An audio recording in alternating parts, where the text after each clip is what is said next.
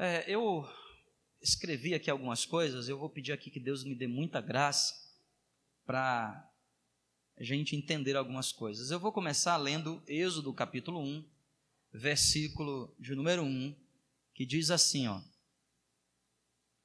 Pelo menos o versículo de 1 até o versículo de número 7.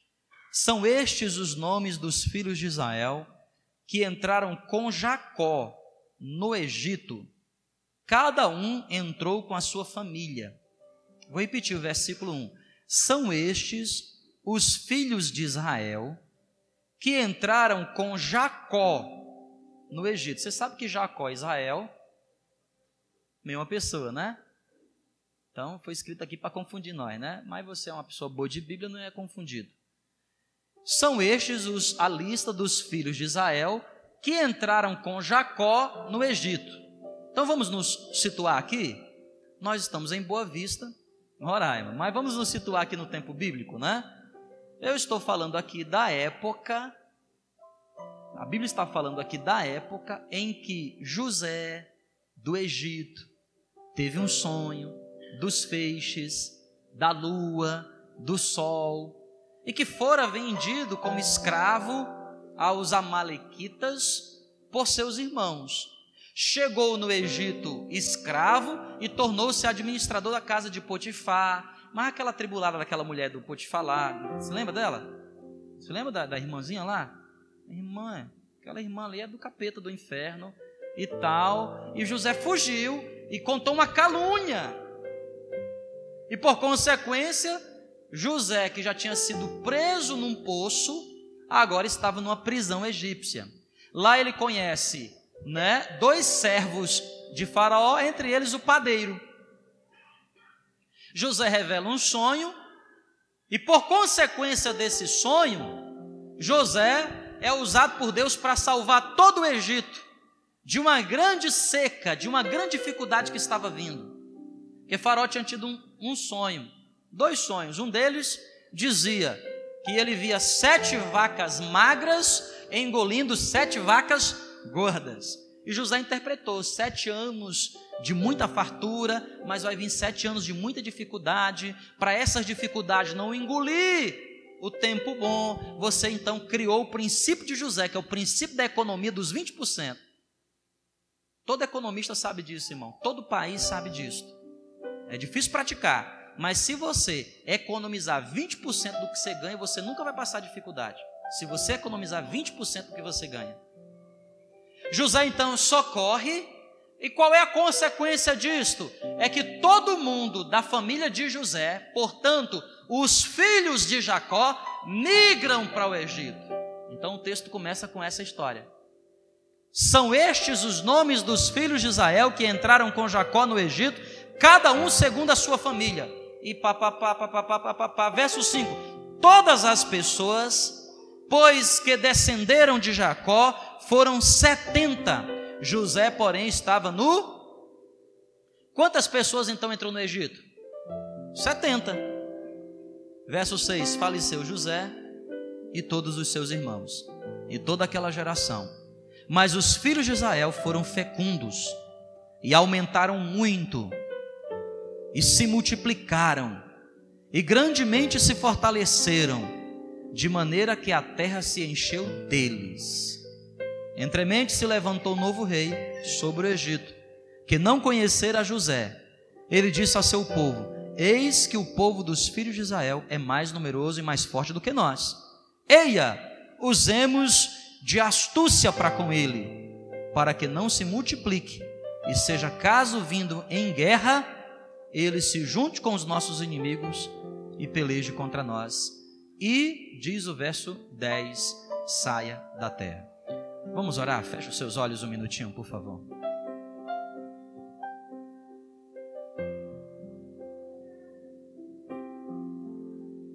Senhor meu Deus, nesta noite que nós estamos aqui na tua casa, eu sei, Espírito Santo, que tu queres falar conosco e nos ensinar. Portanto, nos dá aqui da tua direção, nos dá aqui do teu favor para que as palavras sejam certas, a, a, a, ideia seja certa, o caminho seja trilhado de maneira correta e saiamos daqui, Pai, como vencedores. Eu repreendo e desfaço toda ação do mal neste lugar que vem para impedir o compreendimento da tua palavra. Assim, uso a autoridade do teu nome, no poderoso nome de Jesus. Amém. E graças a Deus. As etapas de uma conquista, eu quero falar sobre isso e vou ver se eu consigo fazer isso sistematicamente. As etapas de uma conquista.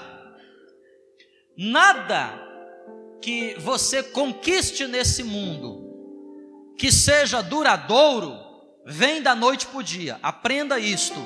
Nada que é duradouro vem da noite para o dia nenhuma conquista perene, nenhuma conquista que se mantém, vem da noite para o dia. Você precisa entender que todo processo de construção de uma conquista passa por etapas. Por isso eu estou falando hoje aqui sobre as etapas de uma conquista. E toda conquista tudo aquilo que você almeja, seja profissionalmente falando, espiritualmente, ministerialmente, dentro de casa, com a sua família, toda conquista, ela passa por um círculo, um círculo que é vicioso e que é projetado por Deus, para que nós possamos entender. Quais são essas etapas? Qual é esse círculo? Tudo começa com provação. Diga comigo, provação. Você precisa entender esta verdade. Toda conquista começa no campo da provação. Então, a primeira etapa de uma conquista sempre é a provação. Eu não estou falando da aprovação, eu estou falando da provação, sinônimo de tribulação. Toda conquista começa com o campo da provação. A segunda etapa de uma conquista é a etapa da misericórdia. Diga, misericórdia. Então Deus te prova, depois Ele usa para comigo e com você da sua misericórdia. Tem a etapa da provação, tem a etapa da misericórdia, para só então nós alcançarmos a etapa do favor. Diga favor. Então, gente, vocês estão aqui? Por favor. Estão, né? Você é provado. Deus usa de misericórdia. E você encontra a graça. Então é prova, misericórdia, favor. Repita comigo. Prova, misericórdia, é sempre assim. Você precisa entender. Não existe como você alcançar o favor de Deus sem passar pela etapa da misericórdia. E você nunca pode alcançar a misericórdia de Deus se você não entender a etapa da provação. Eu quero me concentrar nessa noite aqui falando sobre a etapa da provação. Quem sabe você está como eu aqui, passando por essa etapa da sua vida. Olha aqui a história do povo de Deus. O povo de Deus chega no Egito, 70 pessoas, vindo de onde? Vindo de uma seca.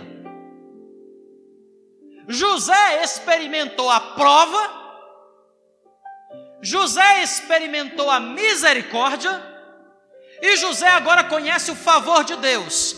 Porque José passou por todas as etapas, prova, misericórdia e graça ou favor, agora o povo de Deus é abençoado, porque José tornou-se administrador, o segundo homem, o grande governador do Egito. Então o povo de Deus, a sua linhagem, os seus familiares, agora vão usufruir, usufruir do favor de Deus derramado sobre a vida de José. Mas José morre morre aquela geração. E o povo que agora era 70 pessoas dentro do Egito começa a se multiplicar. Porque alguém está vivendo a bênção de José. E o povo começa a se multiplicar.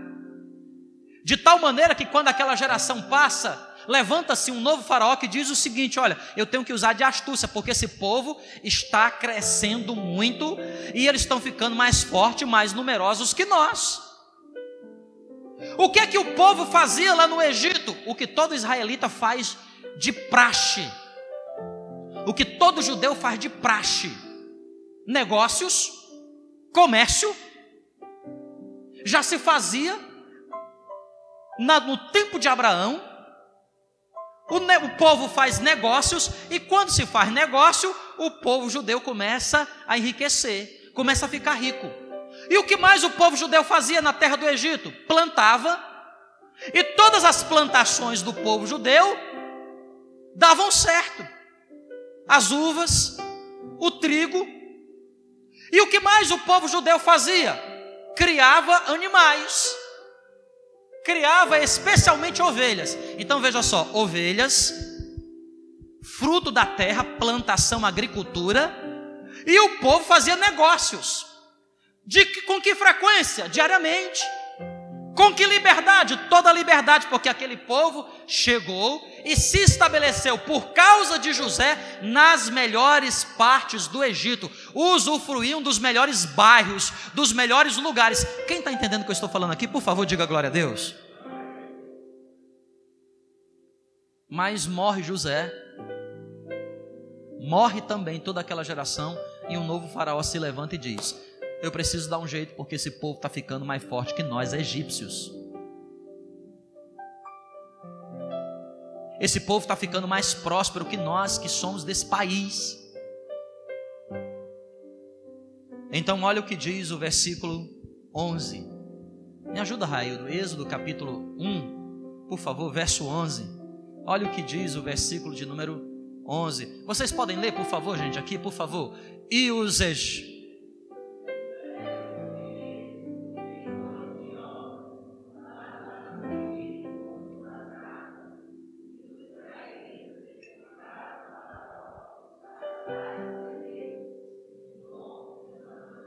Que é que os egípcios fizeram?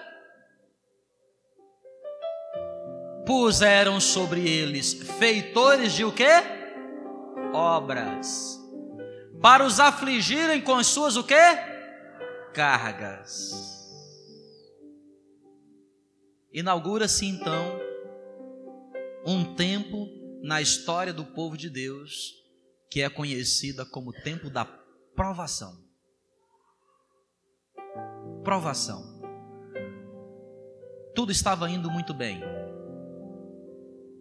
todo mundo prosperando, as coisas dando muito certo, os negócios fluindo, a agricultura dando retorno, os animais no campo crescendo, as mulheres engravidando.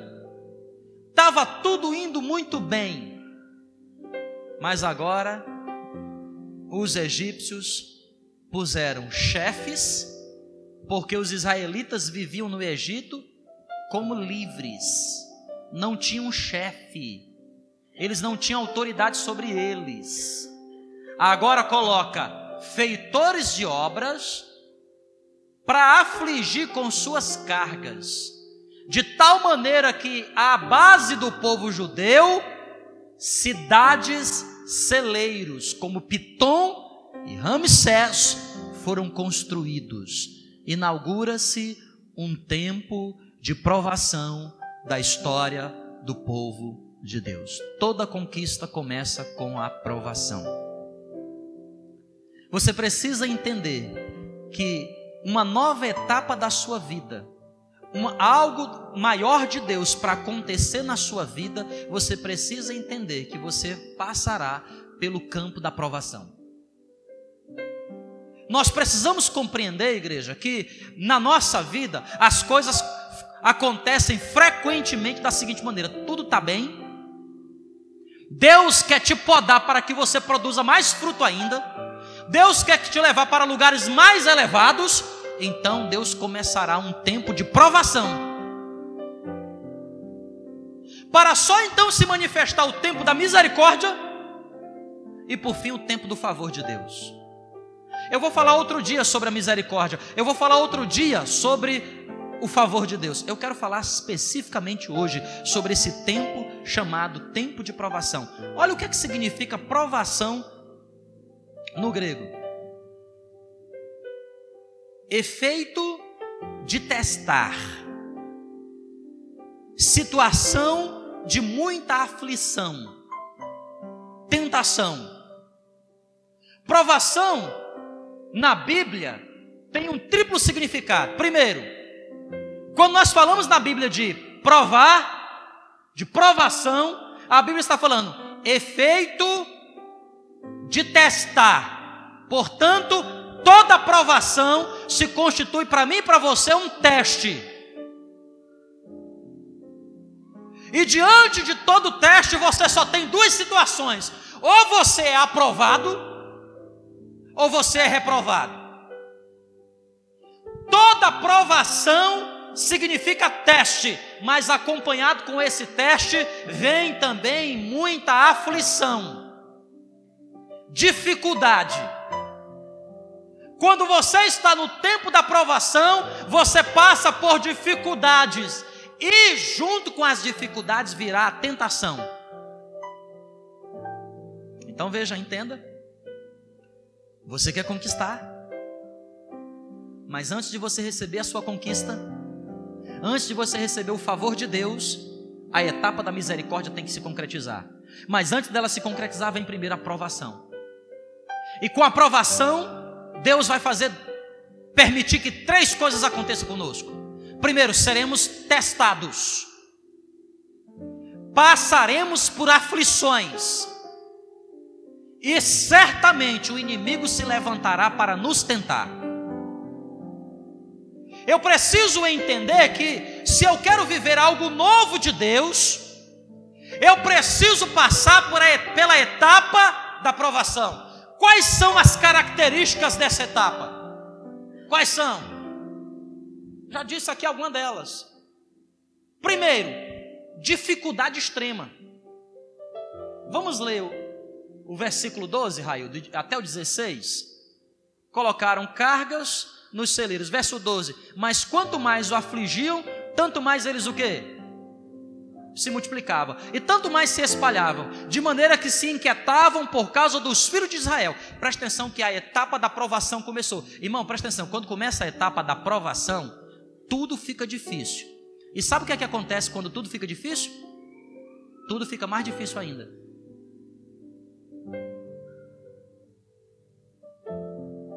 Verso 13.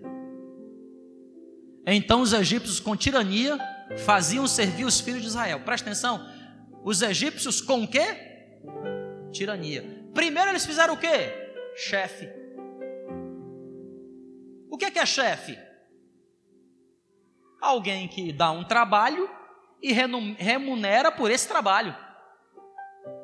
Mas colocar chefe não era suficiente. O povo continuou se multiplicando, sendo abençoado. Então os egípcios agiram com tirania. O que significa tirania aqui?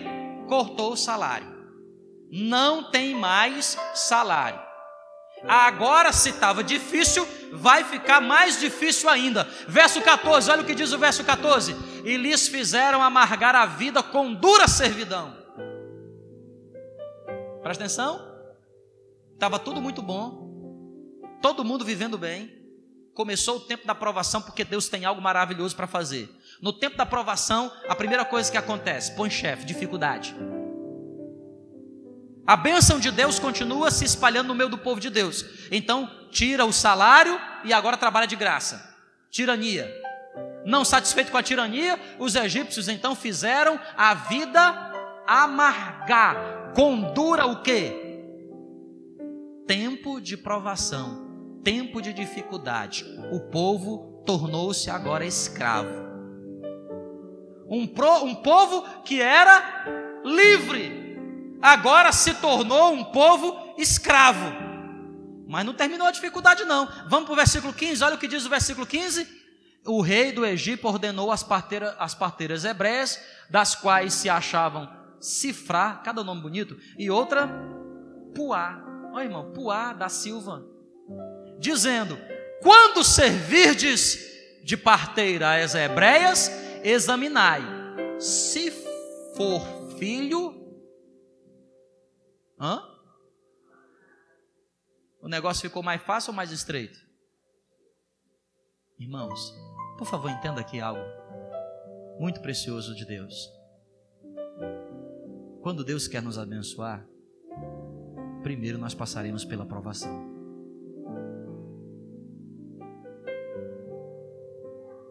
Nós passaremos. Quais são as características dessa aprovação? Dificuldade extrema. Isso significa dizer que vai vir pressão sobre os seus ombros. Você precisa entender que quando as coisas estão pressionando você, não é hora de você reclamar, é hora de você entender que Deus está te testando para algo maior que está vindo para te abençoar. Pressão. Pressão que vem, irmão, e às vezes a pressão vem sobre nós e gera angústia. Sim ou não? Você fica angustiado. As pessoas se perguntam: como é que você está? Você, o que, que você está sentindo? Eu não sei. Por que, que você está assim? Até o ombro fica duro, as costas travam. O mau humor toma conta da sua vida. É a pressão acompanhada da aflição. E o que, que vai acontecer? Frequentemente você vai estourar nas suas fraquezas. Por quê? Porque você está sendo provado, e provação significa pressão. E nós precisamos aprender a lidar com elas. Quando o tempo da provação chega, a dificuldade se estabelece, o ímpio passa a dominar sobre o justo. O ímpio está aqui dominando sobre o justo. Talvez você esteja vivendo algo desse tipo hoje aqui. O ímpio dominando sobre o justo. E quando você menos espera, você se torna um refém. Refém do ímpio. Refém de uma situação que, que, que diminui a tua liberdade, os teus graus de liberdade. É o emprego que você perdeu, um dinheiro que está faltando, morando na casa que não é sua, quem sabe de favor, as coisas no trabalho se complicando, o relacionamento estourando, você precisa, igreja do Senhor Jesus, captar informação. É Deus que está antes de qualquer coisa, querendo te abençoar. Mas você precisa primeiramente ser aprovado. Quando a dificuldade se estabelece, parece que ela faz um contraste com a promessa de Deus. Qual era a promessa de Deus para Abraão? Sai da tua terra e da tua parentela, e farei de ti uma grande nação, e abençoarei os que te abençoarem. Mas agora o povo se vê escravizado. Agora o povo se vê em dificuldade. E qual é a primeira coisa que acontece quando a gente passa por uma dificuldade? A gente diz assim, ó: Cadê a promessa de Deus? A gente faz um contraste com a promessa. Deus disse que vai cumprir sobre a nossa vida, mas nós passamos pelo vale da sombra da morte. O que é que a gente diz? Essa promessa nunca vai se cumprir, esse objetivo nunca vai se cumprir na minha vida. Mas nós não compreendemos que é apenas uma etapa, uma etapa de um processo que Deus começou na nossa vida, que infelizmente não se resolve num dia só. Aí depende daquilo que você tem recebido como promessa de Deus. Qual é a promessa que você tem recebido de Deus? Se a sua promessa é pequenininha, então a sua aprovação é de uma semana. É pequenininha, é rápido. Você não precisa de muita arma, você não precisa de muito preparo. Mas, meu irmão, se a sua bênção, se aquilo que você está buscando é maior, você precisa estar preparado que a sua aprovação durará mais que uma semana. Quem está entendendo, diga glória a Deus, por favor contraste com a promessa. A promessa, a promessa de Deus para a vida daquele povo era de exaltação. Em ti serão benditas todas as nações, mas agora o povo está se passando por humilhação. Talvez você esteja vivendo algo desse tipo. Deus fez uma promessa para te exaltar, mas nesse exato momento você está vivendo o tempo da humilhação. A promessa começa a, a se contrastar com a dificuldade. A promessa era abundância. Em ti serão benditas todas as nações, abençoarei os que te abençoarem, eu vou prosperar você, bendito será o entrar, o sair, o fruto da tua maçadeira, você será abençoado, e você, meu Deus, é tudo isso para mim, mas agora você está vendo o que? A dificuldade, então a abundância contrasta com a escassez, porque está faltando, está faltando. Senhor, o Senhor disse que ia me abençoar, mas está faltando. Estava indo tudo muito bem, estava sobrando, mas agora me falta. O meu orçamento sobrava, agora o meu orçamento está faltando. O meu casamento sobrava, agora o meu casamento está faltando. O meu ministério sobrava, eu nadava de braçada, agora está faltando. Nós precisamos entender, meu irmão, que é apenas uma etapa de um mover de Deus sobre a nossa vida para nos levar para uma terra melhor que mana leite e mel. Porque, embora você esteja vivendo o bem bom do Egito, você precisa entender que o Egito não é o seu lugar. O Egito é apenas um mecanismo de escape. O Egito é apenas uma etapa. Mas aí o que aconteceu? Você se acostumou com o Egito, porque no Egito o teu irmão é governador, no Egito você planta e colhe um para 60, um para 30, um para 100. No Egito os teus animais prosperam. No Egito, ninguém sabe negociar e você é bom negociante. Você está nadando de braçada. Aí o que, é que você pensa? É o Egito. Eu vou construir a minha casinha no Egito. Eu vou me estabelecer no Egito. Eu vou ficar aqui no Egito. Aí você começa a ver de longe a degradação daquilo que Deus quer fazer através da tua vida. Então Deus começa um novo ciclo, o ciclo da provação. A provação vem para testar, a provação vem para afligir, mas a provação vem para pressionar. E quando pressiona a uva, a impureza sai. Sai toda a impureza. Para ficar somente aquilo que interessa para Deus. No tempo da provação, o cuidado é substituído pelo abandono. Antes você era mimado, cuidado, regado, tinha atenção, mas agora você está no tempo da provação. No tempo da provação é sozinho. Parece que todos te abandonaram, parece que tudo te abandonou, mas você precisa só entender uma verdade é apenas uma etapa de um processo que começou na sua vida e você precisa ser resiliente o suficiente, você precisa ser forte o suficiente, porque Deus não vai deixar você morrer no Egito. É apenas uma etapa. E tudo na nossa vida começa a ter uma nova dimensão. Porque eu agora começo a ter a visão de Deus. Eu não tenho mais só a minha visão pontual do meu negócio em particular, eu tenho a visão de Deus, soberana. Ai, está doendo, ai, está difícil, está complicado. Por que José morreu? Porque Deus levou José. E agora, José, como diz lá no Ceará. E agora, José? José morreu. E todos nós lamentamos porque José morreu. José morreu ninguém mais está dando atenção, e nós fomos escravizados. E qual é a nossa tendência? É isso mesmo, que eu sou assim mesmo, para ser escravo. Mas eu quero chamar a tua atenção, igreja, sem pregar ainda a etapa da misericórdia, a etapa do favor. Eu quero dizer para você que a etapa da misericórdia, a etapa do favor é melhor do que esse tempo que estamos vivendo. Vai vir o tempo da misericórdia, pastora Ramutal.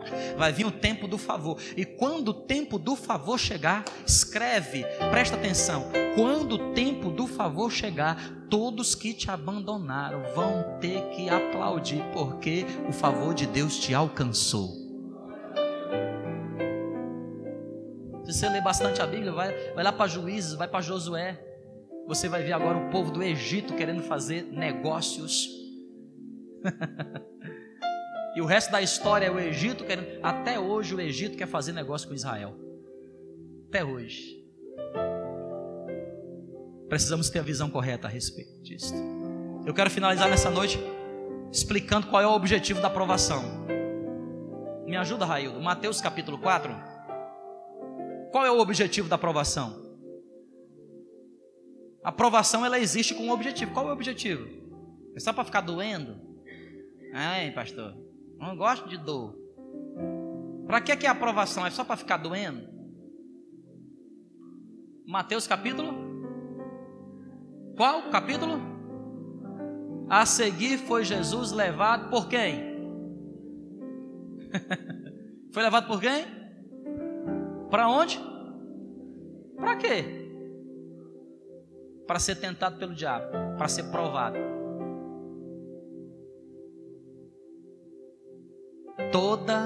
Nova etapa é precedida por uma etapa de provação.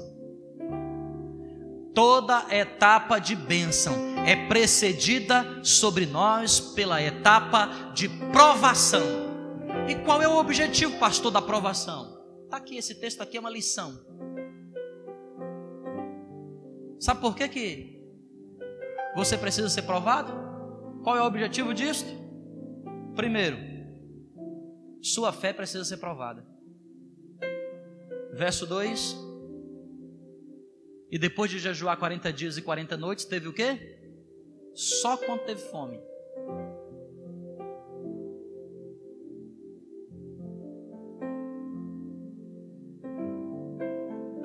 O que é que o diabo vai fazer perto de você, você forte? que é que o diabo vai fazer perto de você? 40 dias, 40 noites, teve fome. Será que Jesus estava com vontade de comer, sim ou não? Hein? Quem aqui está desde desde ontem? Está com vontade de comer agora? Quem aqui está sem comer desde meio dia? Quem aqui não jantou? Que está nesse exato momento pensando na comida? Meu Deus, esse pastor não termina. Imagina Jesus 40 dias, 40 noites. Aí o verso 3, o diabo se aproxima. Então o tentador, aproximando, disse: Se és. Irmão, por favor, aqui, ó. Se és. Qual é o objetivo da aprovação? Se és. Toda aprovação, ela vem, toda aprovação, ela vem para antes de qualquer coisa, testar a sua fé. Testar a sua fé. Oh, se tu é o filho de Deus, faz aí que eu quero ver. Está testando a fé, testando a convicção. Escuta, como é que Deus pode te abençoar se a fé que tu tem, malemar, te sustenta para hoje?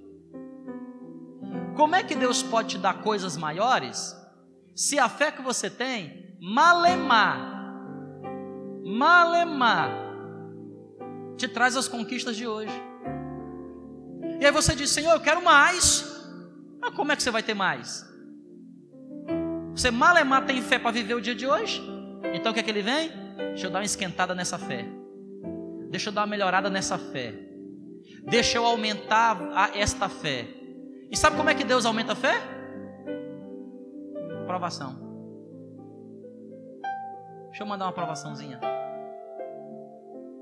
O Espírito Santo de Deus levou Jesus para o deserto. Deixa eu ver se esse Jesus acredita de fato que ele é o Filho de Deus. E o tentador o testou justamente onde? Onde? Se tu és o Filho de Deus. Então o objetivo da provação é primeiro testar a nossa fé. Verso 6, capítulo 4, verso 6 e verso 7 diz assim: E disse Satanás: Se és o filho de Deus, atira-te abaixo, porque está escrito: Aos teus anjos ordenará teu respeito que te guardem, e eles te sustentarão nas suas mãos, para que não tropeces em pedra alguma. Verso 7, Jesus diz: Também está escrito: Não tentarás o Senhor teu. A provação ela vem para testar a sua fé, é o primeiro nível. Quando você é vencido no campo da fé, ou quando você vence no campo da fé, aí você vai para o segundo nível, que é o nível da moralidade. Para testar a tua fortaleza moral. Sabe o que significa fortaleza moral? Deixa eu testar o caráter dele. Deixa eu testar o caráter. Porque eu tenho uma obra para fazer na vida desta pessoa. Será que ela terá condições de transportar a minha glória? Deixa eu testar o caráter moral. Transforma essas pedras em pão, te pula daqui para baixo, porque os anjos vão te socorrer. Mas Jesus disse: Não tentarás o Senhor teu Deus. Irmão, quantas vezes na hora da provação o nosso caráter moral falece? Quantas vezes na hora da provação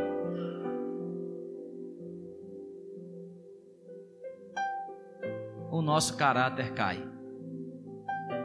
E qual é o último objetivo da aprovação? O último objetivo da aprovação é testar a sua adoração. Quem é Deus para você? Verso 9 e 10: Tudo isso te darei se prostrado me adorares. Jesus disse: Vaza, porque somente ao Senhor teu Deus adorarás, e só a Ele prestará culto.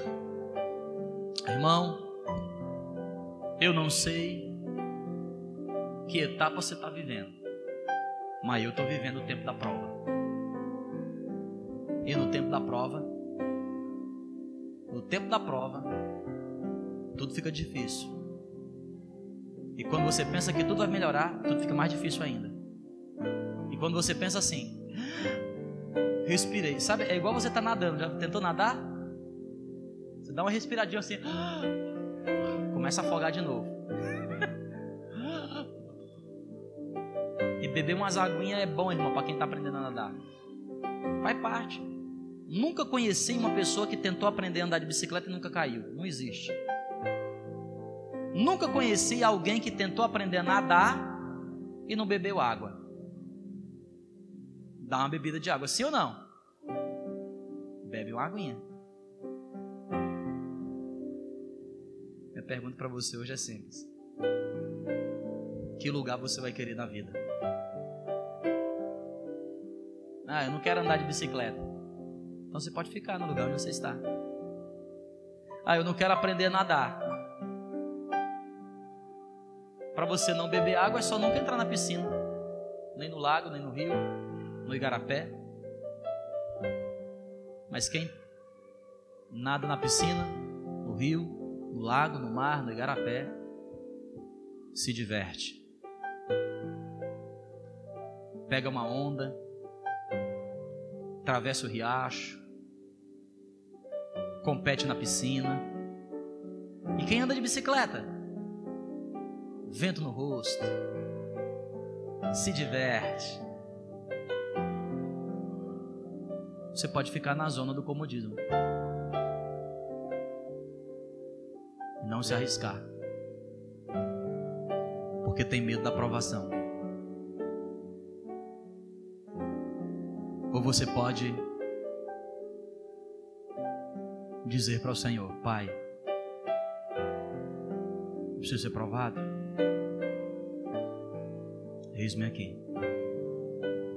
Eu estou aqui. Porque o que eu sinto pelo Senhor é maior. Então, Pai, pode me provar. E que eu possa ser aprovado por Ti.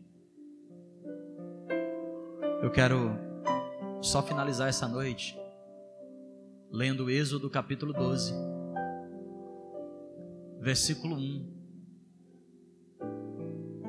é, capítulo 12, verso 1, por favor.